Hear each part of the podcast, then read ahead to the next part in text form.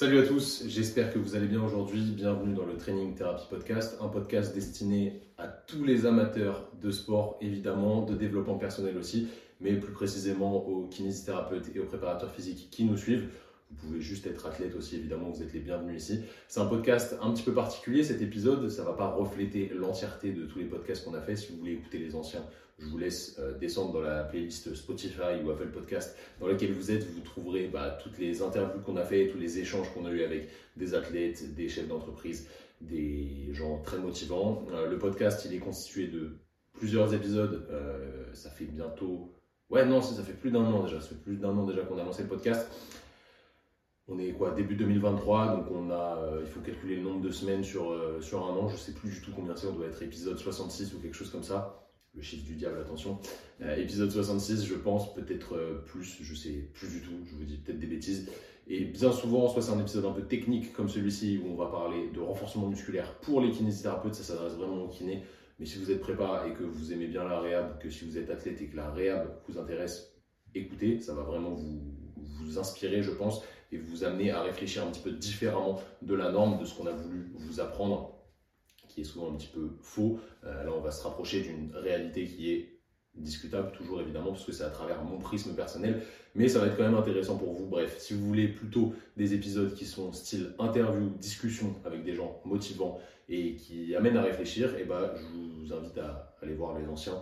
Il y en a tellement, tellement, tellement, je pourrais pas vous en citer un euh, mieux que les autres, mais euh, voilà, c'était pour faire une petite intro, pas rapide du tout, et évidemment, je suis jamais rapide là-dedans, euh, mais une intro qui resitue un petit peu plus le, contexte. Je m'appelle Thomas, je suis kinésithérapeute préparateur physique, et mon objectif, c'est de vous aider soit en tant qu'athlète à améliorer vos douleurs, améliorer votre mobilité si vous avez des problèmes là-dessus, soit en tant que professionnel à améliorer la réhabilitation que vous offrez à vos patients, à vos clients via les petites connaissances que j'ai sur certains sujets qui sont surtout la réhabilitation active, les thérapies passives, c'est pas trop mon délire. Et aujourd'hui, euh, je, suis, je suis dans mon bureau et c'est un épisode filmé. Oui, c'est ça que je voulais vous dire, c'est un épisode filmé. C'est longtemps que je n'avais pas fait d'épisode filmé.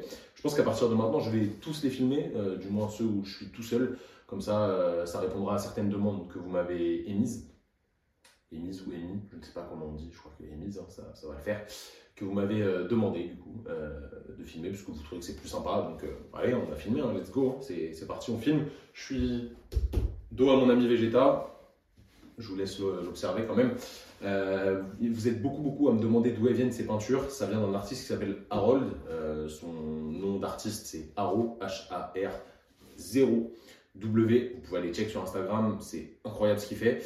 Il met de temps en temps des peintures à la vente. Alors évidemment, c'est pas une peinture originale, c'est une toile. Euh, enfin, celle-là, c'est un, truc un peu plastifié.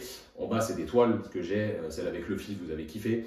Allez vraiment voir ce qu'il fait. Moi, je trouve ça incroyable. Si vous kiffez les mangas, si vous kiffez un peu la, culture street art, monstrueux. Il y a aussi des trucs de Marvel qui sont vraiment très très stylés.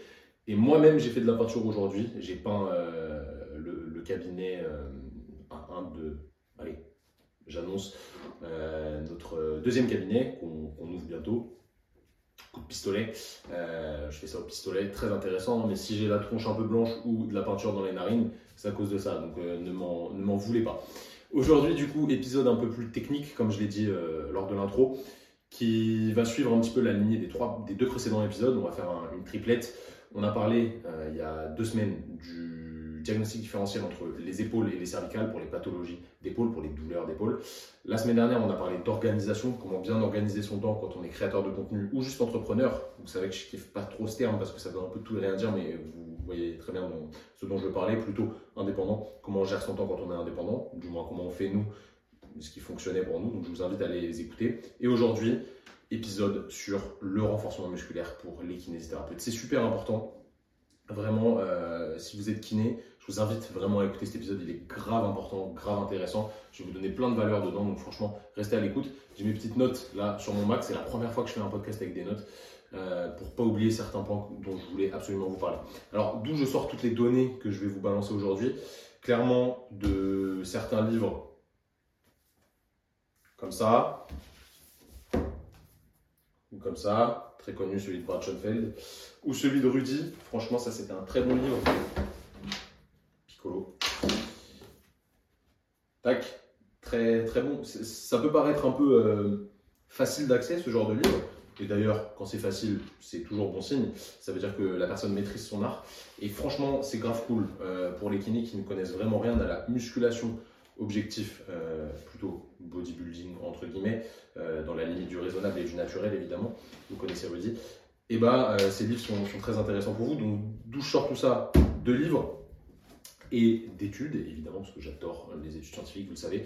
Et aussi, bah, juste qu'en fait, c'est une de mes passions et une grosse partie de mon travail. Pour euh, recontextualiser un petit peu, moi j'ai commencé la musculation à visée de prépa physique pour les sports de combat en 2009, donc à 15 ans. Voilà. Et depuis, en 2023, là, j'ai pas passé une seule semaine, ou du moins pas plus d'une semaine, ça c'est certain, sans manipuler euh, soit une barre, soit des haltères. Ça c'est sûr. Donc clairement j'ai pratiqué même si je suis très très peu doué. Et j'ai testé plein de trucs, euh, des trucs de terrain, des trucs que j'avais vu dans des études scientifiques. Et je me suis fait mon avis en fait, sur moi-même, sur mes clients, sur mes patients.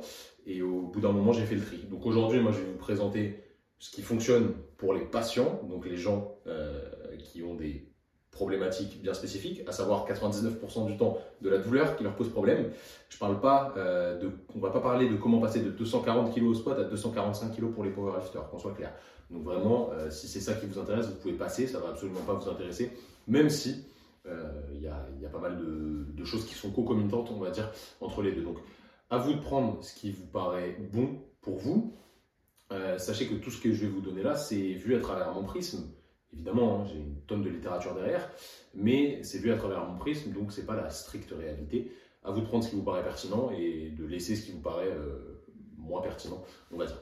Donc clairement, aujourd'hui, quand on fait du renforcement musculaire à un patient, et c'est la plupart des séances que vous faites, c'est du renforcement musculaire, on va pas se mentir, notre but, c'est d'induire, outre les adaptations euh, psychologiques et sociales, parce que le fait de faire des exercices améliore plein de choses d'un point de vue psychologique et social, on, le sait euh, clairement aujourd'hui, c'est de créer une adaptation des tissus de notre patient. Ça, c'est super important. Euh, c'est là qu'intervient un mécanisme qui nous tient fortement à cœur. On n'arrête pas d'en parler, vous, le savez tout aussi bien que nous. C'est la base de notre travail de kinésithérapeute. Si ce mécanisme-là n'existait pas, la kinésithérapie n'aurait aucun effet. Donc, le mécanisme dont je vais vous parler là, c'est vraiment la base, base, base des bases.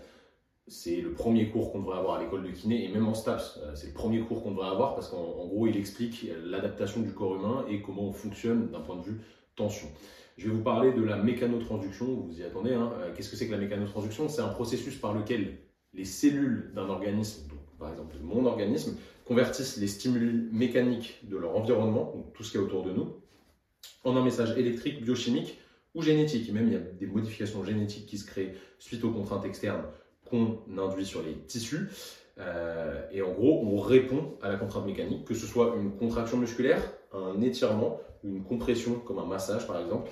C'est une adaptation qui est immédiate et qui perdure jusqu'à quelques jours. Et sur le moyen et long terme, quand on répète ces stimulations, il y a une adaptation qui est plus longue et qui est plus pérenne.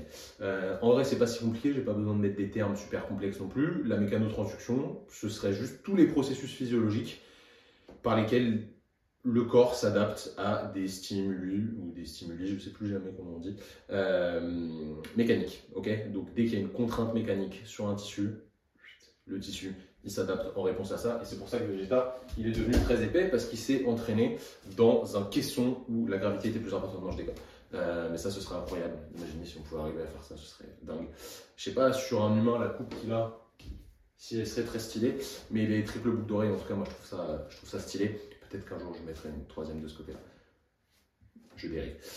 Il faut donc, euh, clairement, en tant que kinésithérapeute, qu'on s'éloigne des anciens dogmes. Euh, pour vous dire, moi, je suis sorti d'école en 2016 et c'est encore un petit peu ce qu'on apprenait, qui visait à éviter les contraintes sur les tissus euh, et qui mettait plutôt l'accent sur des phases de repos prolongées en fait. Mais ça, ça n'a pas vraiment de sens. Quoi qu'il arrive, la prise en charge d'un patient qui a une pathologie de l'appareil locomoteur, donc un trouble musculo-squelettique si on veut euh, faire quelque chose de rapide, bah, doit suivre euh, pendant sa rééducation une phase de remise en charge progressive. C'est super important. S'il n'y a pas ça, les structures ne peuvent pas s'adapter et du coup on ne traite pas vraiment le problème. Mais la question qu'on peut se poser, c'est comment agit précisément ce processus de remise en charge? c'est important de le, de comprendre qu'est-ce qui se passe concrètement au niveau tissulaire pour entraîner une cicatrisation des tendons, une cicatrisation des tissus, une cicatrisation des cartilages, une cicatrisation du muscle, si cicatrisation il a besoin, parce que, encore une fois, je l'ai dit la dernière fois, euh, une douleur ne veut pas dire qu'il y a une lésion tissulaire. Gardez bien ça en tête, c'est super important. Toutes ces structures que je viens de citer répondent à la mécanotransduction et elles s'adaptent à la contrainte. Peu importe le type de contrainte, certes, il y a des structures qui répondent mieux à un certain type de contrainte que d'autres. Je vous donne un exemple très simple. Quand vous faites une fracture du tibia, qu'est-ce que vous faites? Et eh bah, ben, euh, un patient qui vient avec une fracture du tibia, ce que vous faites au début, c'est que vous mettez en décharge pour éviter qu'il y ait trop de contraintes, mais c'est un repos qui est extrêmement relatif quand même, parce que si on ne met pas de compression sur l'os, donc dans le sens des, des osseuses, il ne va pas cicatriser correctement. A l'inverse, vous ne voulez pas du tout créer de cisaillement sur l'os parce que le, tissu osseux ne tolère pas bien le cisaillement, donc on va éviter de faire un bâillement sur l'os lorsqu'il est euh, fracturé. Par contre, on va mettre de la compression pour que ça cicatrise bien. Parce que si on ne comprime pas et qu'on fait que décharger, le cycle entre ostéoblaste et ostéoclaste, donc les, cellules qui vont créer du tissu osseux et les cellules qui vont détruire du tissu osseux, ça va mal euh, se gérer. Il faut un petit peu des deux, bien mené, bien réfléchi et bien chargé. Donc c'est très important de comprendre que chaque tissu répond mieux à un type de contrainte qu'un autre. Les tendons, ils aiment bien plutôt la traction, donc c'est l'étirement avec de la tension dessus. Bref, logique, quand on fait du renfort sur les tendons, on le fait en amplitude complète. Et c'est pour ça qu'à on a mis une grosse part sur l'excentrique, même si c'est pas forcément euh, le meilleur moyen de, stimuler un tendon. Donc euh, c'est très important de comprendre qu'il y a une adaptation spécifique au tissu, mais qu'aussi, si on va dans, dans, l'autre sens, le tissu se désadapte. Par exemple, je prends un exemple très rapide, euh, si un athlète arrête de s'entraîner il arrête de s'entraîner complètement. La densité capillaire au niveau de ses muscles, elle va diminuer très très rapidement dans les 2 à 3 semaines qui suivent l'entraînement. Et le déclin euh, d'un point de vue volume au niveau musculaire, clairement, c'est euh, en, quelques semaines, on, diminue de volume et c'est pas qu'une perte au niveau du glycogène, il y a vraiment un déclin parce que le corps veut s'adapter aux contraintes qu'on lui met toute la journée. Donc si on fait rien, on ne bouge pas vraiment, qu'on ne bouge pas trop, lui, il n'a pas besoin d'être très volumineux pour survivre dans ce genre euh, d'éléments. Donc il va s'adapter pour être partisan du moindre effort. En réalité, l'être humain, c'est un flemmard. Notre organisme, c'est un flemmard. Il veut dépenser le moins d'énergie possible pour une tâche donnée. Et c'est comme ça que euh, ça fonctionne. Donc faire des gains, c'est cool. Faire de l'adaptation, c'est cool. Mais encore une fois, il faut la conserver. C'est super important. On parlait du renforcement musculaire, qu'est-ce que ça nous apporte de comprendre cette euh, mécanotransduction euh, bah, Tout simplement, je vais répéter ce que j'ai dit tout à l'heure, c'est pas en évitant les contraintes qu'on va soigner nos patients, mais c'est plutôt en les exposant de façon progressive et réfléchie à des charges mécaniques. Donc grâce à cette mécanotransduction, on optimise le processus de guérison du patient. Ça c'est super important, il faut vraiment le comprendre et se le mettre euh, bien dans la tête et pas ailleurs. Il y a d'autres mécaniques, des mécanismes évidemment qui justifient l'utilisation de thérapie active comme le renfort, j'ai dit au départ, tout ce qui est cognitif, tout ce qui est psychologique, tout ce qui est social, ça vient aussi désensibiliser les tissus. Donc la stimulation qui était douloureuse à la base lorsqu'on répète des exercices sur le tissu qui est vecteur de douleur, et eh bah, cette stimulation va devenir moins douloureuse, voire plus douloureuse, parce qu'on va désensibiliser le tissu à la contrainte. Ça va aussi améliorer le mode de vie, parce que les gens vont commencer à se mettre à bouger et potentiellement faire plus d'activité physique grâce à leurs euh, nouvelles compétences. Donc ça, c'est juste incroyable d'un point de vue santé. Faut pas se mentir, c'est vraiment la base des bases. Maintenant, on rentre dans le renfort. Comment créer du tissu musculaire? Quand on parle de renfort, bien souvent on pense à l'hypertrophie, mais on va voir que l'hypertrophie, elle nous sert vis-à-vis d'un objectif clé qui sera le développement de la force, vous vous en doutez. Tout d'abord, comment on fait du tissu musculaire en s'entraînant? Sans s'entraîner, c'est pas possible, ça ne fonctionne pas comme ça, c'est pas possible. Il faut s'entraîner intelligemment, sérieusement, régulièrement et en étant vraiment progressif dans ce qu'on fait. C'est un des trois facteurs clés de l'hypertrophie, on va y revenir après. Et s'entraîner euh, intelligemment, ça consiste juste à programmer son entraînement, planifier euh, le travail de renforcement musculaire, et tout ça, ça s'apprend. Évidemment, si vous voulez aller plus loin en ce qui concerne la planification, on a une formation qui est dédiée aux kinésithérapeutes qui s'appelle la planification de la rééducation, ou planifier la rééducation, comme vous voulez, peu importe le nom en réalité.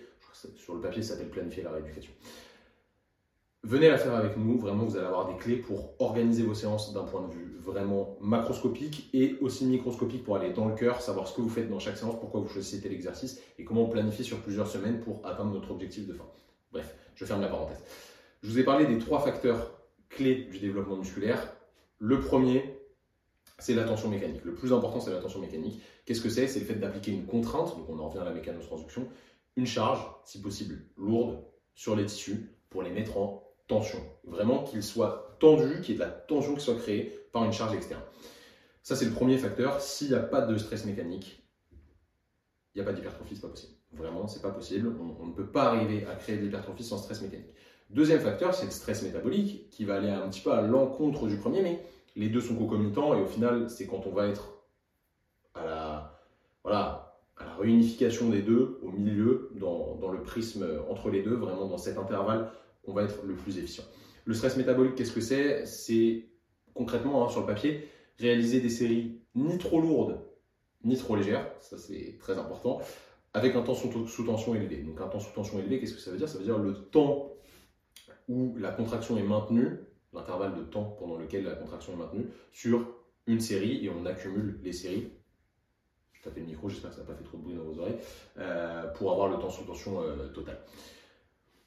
On ne va pas parler de cycle énergétique parce qu'aujourd'hui les filières énergétiques elles sont très, très remises en question, mais la production hormonale qui résulte de ce type d'effort, à, visée de, stress métabolique, elle est plus haute que sur les efforts très courts. Vraiment, en tant qu'hormone anabolique, euh, toutes les hormones anaboliques sont plus stimulées quand on fait des efforts qui sont mi-longs. Je ne parle pas de courir un marathon, hein, c'est pas du tout ça que je suis en train de dire, mais une série qui dure allez, 20 à 45 secondes va être plus efficace d'un point de vue hypertrophique qu'une série de 3 secondes, à savoir un 1RM en hypertrophie. Ça va avoir des bénéfices évidemment, mais beaucoup moindre qu'une série avec un temps sous tension qui euh, chapeaute cette fourchette. Donc en réalité, pour développer une hypertrophie fonctionnelle, il faut un combo entre stress métabolique et stress mécanique. C'est là où on va être le plus efficace et où surtout on va se diriger assez rapidement vers le développement de la force. On va revenir après à l'intérêt du développement de la force. Et dernier point, je l'ai dit tout à l'heure, c'est la progressivité. Le fait d'être progressif, ça veut dire quoi? Ça veut dire surcharger progressivement poids, nombre de séries, nombre de répétitions, la base, hein, euh, c'est assez simple, pour créer de l'adaptation progressive et laisser autant, enfin laisser du temps plutôt au système pour qu'il s'adapte progressivement et qu'il le fasse sans prendre de risques, sans en faire trop ni pas assez. Ça, c'est le, plus le plus important. Et s'il y avait une variable à modifier là-dedans, à faire progresser en premier, je vous dirais personnellement que ce serait le poids. D'accord? C'est mon avis personnel.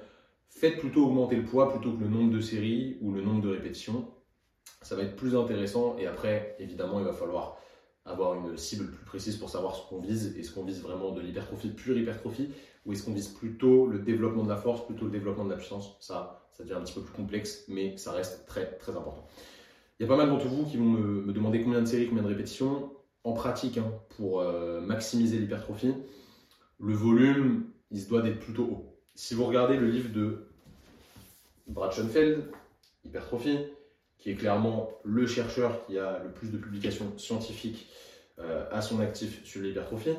Je ne suis pas un grand fan de ce livre, je vous avoue, hein, c'est trop théorique et trop déconnecté du terrain pour moi. Euh, tous les gars qui s'entraînent vraiment et qui sont dans la, dans, la recherche et dans la pratique vous le diront, c'est beaucoup trop théorique on voit que c'est pas faisable, hein, ce, qui est, ce qui ressort de, de ce livre, mais c'est, ça, ça, remet quand même l'église au centre du village, si je peux dire ça, dans le sens où les conclusions sont vraies de ce qu'il dit. Par contre, les programmations qu'il propose, c'est clairement discutable. Euh, mais en tout cas, le livre est intéressant. Il y a plein de références scientifiques, vous pouvez les creuser dans chaque étude. En gros, plus le volume est élevé, dans la limite de la capacité de récupération de chaque personne, plus vous avez de chances d'hypertrophie. Mais la relation dose-effet, euh, clairement, elle a une limite qui est extrêmement dépendante de chaque personne, comme je le disais juste avant. Quand on est débutant, si, je prends vraiment un truc euh, très très débutant, on peut préconiser allez, 40 à 70 répétitions par groupe musculaire dans une séance. Par exemple, ça pourrait correspondre à un 5 x 10. Voilà, 5 x 10, vous avez fait 50 reps effectives, hein, avec une charge effective, sur euh, le développé couché. Mais ça pourrait très bien être 3 x 10 au développé couché, puis 3 x 10 au développé incliné avec des haltères pour changer un petit peu euh, l'axe de tension. Et on aurait fait 60 reps au final sur le groupe musculaire que sont les pectoraux et toute la chaîne de répulsion horizontale, donc à savoir triceps et un petit peu les deltoïdes évidemment. Pour quelqu'un d'avancé, on peut aller jusqu'à 150 et pour quelqu'un qui est très très très avancé, on peut aller largement plus loin parce que là, pour avoir les tout petits gains euh, de plus, il va falloir pousser le curseur très très haut parce qu'ils sont déjà très adaptés, donc il va falloir aller très loin. Mais la plupart des patients, vous inquiétez même pas, hein, ce sera plus dans la première fourchette qu'autre chose. Donc euh, encore une fois, on n'est pas sur de la perf, on n'est pas sur du bodybuilding, on n'est pas sur du développement de la force maximale pour des powerlifters, on est sur du patient dans ce, dont je vous parle là. Donc remettez quand même les choses euh, dans leur contexte. N'oubliez pas que tout dépend du niveau et des objectifs de chacun aussi. Deuxième question que vous pouvez me poser, à quelle charge euh, je dois m'entraîner Si on veut vraiment développer notre hypertrophie, donc l'hypertrophie c'est le fait d'augmenter la masse musculaire pour être plus épais et aussi plus fort, sachez que la gonflette n'existe pas. Quelqu'un qui est très très balèze, il est très très fort, ne vous inquiétez pas pour lui. Euh, si la gonflette ça existait, bah, ça fait bien longtemps que euh, les bodybuilders seraient passés par là. Malheureusement ça n'existe pas, ils sont obligés de s'entraîner dur. Si on veut vraiment être plus fort hein, dans une visée de développement de la force et d'hypertrophie, s'entraîner à moins de 70% du 1RM, ça semble pas forcément euh, très pertinent. Et vu que nous, on veut rendre nos patients forts parce que la force, le développement de la force, c'est le truc qui protège le plus du risque de blessure, clairement qu'on soit clair aujourd'hui. Même si c'est pas magique d'être fort, c'est le truc le plus important. Si on gère bien sa charge d'entraînement et qu'on est fort vis-à-vis des contraintes que nous impose notre activité sportive ou juste notre activité de la vie de tous les jours, hein, le fait d'être fort et de s'entraîner régulièrement en gérant bien sa charge d'entraînement, c'est le truc le plus protecteur. Vraiment, ça fait vraiment la diff. Donc pourquoi se priver euh, de développer la force en alliant ça à un peu d'hypertrophie? Il y a Poliquin qui disait que pour avoir réalisé une bonne séance d'hypertrophie, intéressez-vous à ce que faisait Poliquin et aujourd'hui Thibaudot qui est son successeur entre guillemets, on devrait ressortir de la séance fatigué, mais avoir envie euh, encore de nous entraîner quelques heures après. Genre, en gros, ça montre que on, s'est cramé musculairement d'un point de vue périphérique. Donc ça a fait le taf, d'un point de vue métabolique ça a fait le taf, il y a eu de la tension quand même, mais nerveusement on n'est pas cuit, du coup on va pas être out pendant euh, quelques jours à ne plus pouvoir s'entraîner et avoir fait trop vis-à-vis de nos capacités de récupération. Donc ça ce sera un bon curseur. Après il faut se connaître évidemment, mais euh, ça, vous montre quand même que c'est réalisable. On parlait de la force maximale, je vous ai parlé de quelque chose de 70% du 1RM. Il faut se rendre à l'évidence, aujourd'hui, dans notre pratique, c'est beaucoup trop compliqué de faire des 1RM aux patients. Franchement, euh, c'est pas faisable. Le besoin technique et l'engagement sur euh, un calcul de 1RM, il doit être trop important. Certes, on a des corrélations qui existent, mais qui sont pas forcément super, euh, super fiables parce que ça dépend vachement de la population et, de pas mal d'autres euh, d'autres variables qui, sont un peu complexes à, détailler. Je ne vais pas trop vous prendre la tête en vidéo et en vocal avec ça. Mais sachez que le calcul de 1RM avec les patients, il est quand même extrêmement compliqué. Si on souhaite développer la force max, du coup, comment on fait? On a deux méthodes. Il y a la méthode d'abord des efforts maximaux et ensuite des efforts répétés. La méthode des efforts maximaux, qu'est-ce que c'est? C'est d'utiliser une résistance maximale, donc vraiment se rapprocher des, charges très très lourdes, comme du 1 à 5 répétitions, vraiment avec des charges lourdes, on est très proche de l'échec, et il y a lourd, quoi. on est à notre 5 RM quasi, vraiment on vient, on vient taper lourd, lourd, lourd, lourd, lourd, et du coup, évidemment, hein, c'est obligatoire. Le principal facteur limitant de cette méthode, ça semble quand même super pertinent, c'est que c'est risqué d'un point de vue risque de blessure. D'accord? Vu qu'on met énormément de tension et qu'on va la plupart du temps utiliser des exercices polyarticulaires, ça demande un gainage quand même très important, donc une qualité technique quasi irréprochable. Et ça, ça demande de la répétition et de la répétition pour les patients du moins. Ok, je parle pas de powerlifters encore une fois qui sont à haute euh, fréquence d'entraînement, sur fréquence même, ils s'entraînent tous les limites, ils vont faire du squat tous les jours, comme ça ils sont super adaptés à ça. Mais là, c'est même pas la question en fait. Nous, on parle de patients douloureux qui n'ont aucune qualité technique, aucune qualité gestuelle. Nous, ce qu'on veut, c'est les rendre forts sans leur faire mal en réalité. Donc, si vous voulez améliorer la force sur euh, les quadris d'un patient, vous lui faites faire du squat, très bien. L'idéal, ce serait d'aller taper dans du 4-5 euh, reps très lourd Sauf qu'il y a tellement de risques pour le reste de son corps, vu qu'il n'est pas gainé, qu'il ne sait pas se placer, qu'il ne sait pas contrôler son dos, que ça ne vaut pas forcément le coup. Euh, donc ça, c'est important de, le prendre en compte. Il faut une technique correcte et ça, ça prend vachement de temps.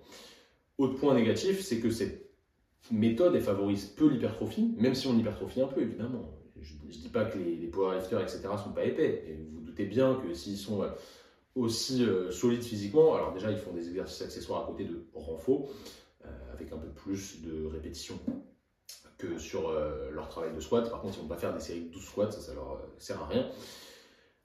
C'est un juste milieu en réalité. Ça, favorise peu l'hypertrophie, mais ça développe plus la force. Donc évidemment, ce serait à, préférer pour les gens qui veulent vraiment développer à fond leur niveau de force. Mais pour les patients au départ, c'est pas très intéressant. Cette méthode, qu'est-ce qu'elle fait d'un point de vue physiologique? Elle améliore surtout la coordination neuromusculaire et la synchronisation des unités motrices. En gros, on va envoyer à balle d'influx nerveux sur toutes les unités motrices de manière super synchrone et tout le muscle va se contracter en même temps. Ça va être beaucoup plus efficace. Par exemple, je, donne rapidement l'exemple, euh, c'est grâce à ça qu'on explique le fait que la première fois que vous faites du développé couché, la barre, elle part dans tous les sens. Une semaine après, vous avez fait juste deux séances, c'est nickel, vous synchronisez bien vos unités motrices, etc. Vous n'avez pas hypertrophié, vous n'avez pas créé de tissu musculaire, clairement pas, ou du moins de manière très très très limitée. Par contre, votre cerveau, il coordonne mieux le mouvement et il est capable de produire plus de force parce qu'il est plus efficient dans sa commande motrice. Donc ça, c'est important et c'est surtout ce qu'on va travailler, ces facteurs nerveux avec euh, la force maximale. Inconvénient, je le répète, euh, qualité technique qui est souvent pas là et beaucoup de travail de répétition avant qui n'est pas réellement faisable en rééducation, sachant que les gens viennent deux fois au cabinet, une demi-heure à une heure et demie. Franchement, euh, pouvez pas perdre du temps à faire du travail technique pendant une, heure et demie pour juste apprendre du squat à quelqu'un, pour au final euh, faire du squat à 40 kg. Il y a peut-être un intérêt sur le long terme, je dis pas le contraire, mais nous ce qu'on veut c'est être efficient. Pour 16,13€ aujourd'hui, ça se discute. Bref, deuxième méthode, là on parlait des efforts maximaux, on va parler des efforts répétés qui est beaucoup plus pertinente pour euh, les patients qu'on a en face de nous. Qu'est-ce que c'est que les efforts répétés? C'est d'utiliser une charge qui est sous-maximale, donc on est assez loin du 1RM, pas non plus très très loin, euh, mais on n'est pas très proche du 1RM. Ce qui va se passer, c'est qu'en fait, on va quasiment aller jusqu'à l'échec. On va pas à l'échec parce que sinon on crame le système nerveux, mais on va très proche de l'échec, on flirte avec. Ce qui se passe, c'est qu'en fait, sous fatigue, donc à la fin de la série, sur les dernières répétitions, les muscles vont fournir un effort maximal. Vraiment, ils vont fournir un effort maximal et euh, ce qui va se passer, c'est que le cerveau, il va être comme, enfin le système nerveux central plutôt, il va être comme euh, s'il était sur une charge très très lourde. Il va envoyer à fond euh, d'influx pour synchroniser les unités motrices, pour produire de la force, etc. Mais en plus, on aura eu tout un travail avant de répétition qui va favoriser l'hypertrophie. Donc en gros, on va favoriser l'hypertrophie et le développement de la force de manière moindre que les efforts maximaux, c'est sûr, mais on va quand même être assez euh, pertinent sur le développement de la force tout en corrélant au développement de l'hypertrophie. Donc en gros, on est à une bonne croisée des chemins et ça, c'est pas mal. Comme j'ai dit avant, le calcul de 1RM, c'est très compliqué au cabinet. Du coup, comment on fait? Moi, je vais vous parler d'un protocole, j'ai déjà parlé euh, dix fois sur Instagram. C'est un protocole qui s'appelle le protocole APRE euh, c'est les, initiales de autorégulatory, autorégulé euh, progressive resistance exercise, qui est tiré de. C'est un, protocole qui est assez vieux, mais il y a une étude qui est bien faite sur des footballeurs où il compare un protocole linéaire versus un protocole euh, APRE. C'est l'étude de Mann qui est sortie en 2010, je crois que c'est ça, de, mémoire Mann, M-A-2-N. Vous regardez APRE Strength and Mann 2010, vous tapez ça sur PubMed, vous, vous devrez trouver l'étude sans, aucun problème. Ça fonctionne mieux qu'un protocole linéaire, qui fonctionne déjà très bien. Un protocole linéaire, c'est d'augmenter progressivement euh, l'intensité et diminuer le volume sur X semaines. Il me semble que là, c'est 6 semaines. Euh, ouais, c'est 6 semaines. Donc, euh, c'est intéressant. C'est un protocole qui est intéressant parce qu'il est autorégulé. Je vais vous le, montrer juste après. Enfin, je vais vous l'expliquer juste après. Qu'est-ce qu'on fait? Pour ça, il nous faut un 6RM. Donc, il faut qu'on ait calculé un 6RM. 6RM, ça peut être un peu risqué, mais franchement, pour la plupart des patients, en pratique, hein, vis à -vis de nous, euh, et de l'expérience qu'on a là-dessus, ça passe. Franchement, ça passe. C'est une charge qui est lourde, certes, mais elle est euh, réalisable par quelqu'un qui n'a pas une technique irréprochable. Il faut que la technique soit bonne, mais il n'y a pas besoin que la technique soit irréprochable. Euh, comme sur un 1RM, il y a un peu plus le droit à l'erreur, même si on évite tout droit à l'erreur. Évidemment, on veut de la qualité gestuelle, c'est ça qui nous importe. On est professionnel du mouvement, ne l'oubliez pas. Une fois qu'on a trouvé notre 6RM, la séance va s'articuler sur quatre séries effectives. Première série, on va faire 10 répétitions à 50% du 6RM. C'est un APRE6. On pourrait faire un APRE8, ce serait sur le 8RM, mais le APRE6 est, pas mal. Euh, je repars obligé de partir. Tac, 10 répétitions à 50% du 6RM. C'est une bonne série d'échauffement. Ensuite, on fait 6 répétitions à 75% du 6RM.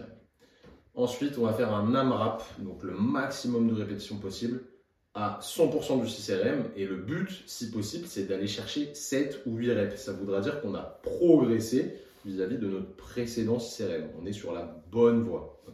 si jamais on refait 6 reps, bah, notre 6RM n'a pas bougé, mais on a fait un effort qui est un effort max, mais qui reste un peu éloigné d'un 1RM. Donc on a travaillé notre force max, mais il va quand même y avoir de l'adaptation en hypertrophie, donc ça c'est cool.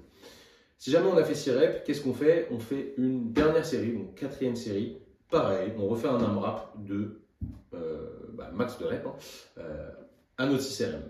Normalement, on devrait faire moins, vu qu'on est pré-fatigué de la série d'avant ou pas. Il y a certaines personnes que ça active et qui peuvent faire plus ou du moins pareil. Et ça, c'est cool.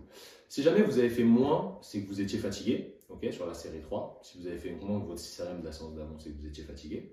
Donc, avoir les facteurs de récup et avoir pourquoi la force a baissé. Sachant que là, on parle de tube de dentifrice. Qu'est-ce que c'est qu'un tube de dentifrice? Un tube de dentifrice, c'est un patient qui n'a jamais fait de renfort de sa vie. Peu importe vous appuyez sur le tube, il y a du dentifrice qui va sortir et vous allez l'améliorer. Si c'est quelqu'un de très très avancé, ça va être bien plus complexe, il faudra être bien précis sur le tube de dentifrice, ce sera un tube de dentifrice vide. Revenons à nos moutons. Si à l'inverse, vous faites plus de reps sur la série numéro 3, par exemple, vous allez chercher 7 ou 8 reps, déjà ça veut dire que votre 6RM il est plus valide que votre ancien 6RM est devenu votre 8RM. Et bah, on va charger un petit peu plus pour la quatrième série, on va rajouter genre 2,5 à 5% en fonction de la personne et de son état de forme. Et normalement, sur la dernière série, vu qu'on a rajouté du poids, on devrait retrouver notre nouveau 6RM qu'on va utiliser pour le calcul de la séance d'après. Donc en gros, c'est autorégulé et ça nous permet à chaque fois de calculer la progression du patient et d'avoir quelque chose de très proche de sa réalité. Sachez que n'oubliez pas, hein, euh, la force elle varie beaucoup au cours de la journée en fonction de comment on a dormi, comment on a mangé, etc. Donc attention à ça. C'est qu'un exemple de protocole, mais je vous fasse bien le distinguo entre les patients qui sont capables de calculer des 1RM au cabinet, il n'y pas. Et ceux qu'on peut charger, d'ailleurs il faut charger les patients, je l'ai dit au départ, mais on reste dans quelque chose de, voilà, plutôt safe, entre guillemets, entre trop de charge et pas assez de charge. Et du coup, on est au confluent entre hypertrophie et développement de la force. Et ça, c'est cool parce que nous, ce qu'on veut, c'est rendre les patients plus solides, oui, mais surtout les rendre plus forts. C'est très important. Donc, clairement, je vais vous poser une question. Est-ce que vous utilisez ce genre de protocole en séance ou est-ce que vous faites que du 3x12, 3x10, 5 séries de 10, des petits circuits training, etc. Si c'est le cas, c'est pas grave parce que déjà, premièrement, vous faites faire des exercices à vos patients et ça c'est génial. Je vous félicite, c'est que vous êtes dans une mouvance qualitative vis-à-vis de ce que vous pouvez offrir aux patients et ça c'est super bien. Franchement, c'est super cool. On est dans quelque chose de bon. Vous faites du bien aux patients, vous vous basez sur euh, les thérapies qui fonctionnent le mieux, à savoir les thérapies actives, etc. déjà, félicitations. Par contre, si vous voulez être un peu plus précis, aller plus loin, euh, vraiment développer de meilleures connaissances là-dessus et surtout des choses plus efficaces avec vos patients, il faut que vous mettiez en place ce genre de protocole.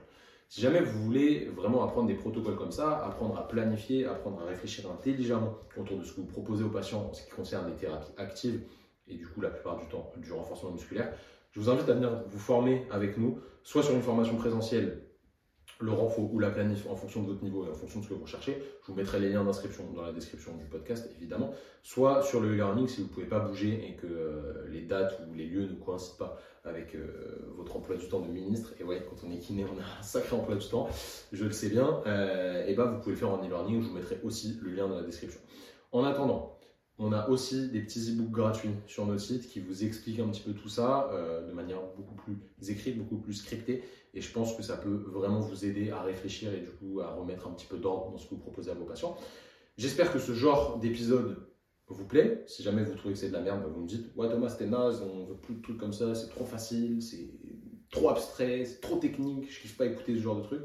Pas de souci, vous me dites J'arrêterai. La semaine prochaine, on repart sur euh, un échange normalement avec quelqu'un très motivant, ou peut-être le podcast avec Simon, je vais voir si je le sors euh, la semaine pro. Bref, en attendant, réfléchissez bien à tout ce que je viens de vous dire, prenez des notes, repartez en arrière. N'hésitez pas à m'envoyer des messages sur Instagram, euh, sur euh, YouTube, vous mettez en commentaire, parce que oui, vu que je filme, ce sera sur YouTube. Sur TikTok, vous pouvez nous envoyer des messages aussi. Ne vous inquiétez pas, on ne danse pas sur TikTok, c'est pas trop notre, délire du moment. Je pense que ce sera jamais notre délire d'ailleurs. Prenez soin de vous. N'oubliez pas de noter l'application noter l'application, noter le podcast. Noter le podcast sur toutes les plateformes justement de streaming, Spotify, Apple Podcast, ça nous aide à être mieux référencés et du coup à potentiellement toucher des gens plus intéressants à inviter qui vont vous permettre bah, de passer des meilleurs moments quand vous êtes en voiture et quand vous m'écoutez, etc. Ça donne encore plus de sens à tout ça. Les amis, euh, portez-vous bien vraiment, prenez du temps pour vous, prenez du temps pour améliorer vos compétences et pour améliorer ce que vous proposez aux patients pour euh, rendre les gens encore plus autonomes et plus aptes à reprendre leurs activités sans aucun problème. Vraiment, on a un devoir qui est super important vis-à-vis de la population, je pense, en tant que kinésithérapeute. Donc, faisons notre travail correctement. Vu que vous êtes des passionnés, euh, si vous m'avez écouté 35 minutes, c'est que vous êtes des passionnés par la kinésithérapie, qu'on soit clair. Euh, je, pense qu'il est temps pour nous de prendre les armes et de proposer quelque chose vraiment de pertinent et de basé sur la science, sur la science, et aussi sur l'expérience de ceux qui pratiquent beaucoup. Donc, euh, encore une fois, merci de m'avoir écouté. Tous les liens sont dans la description. Portez-vous bien et on se dit à la semaine prochaine. Salut tout le monde.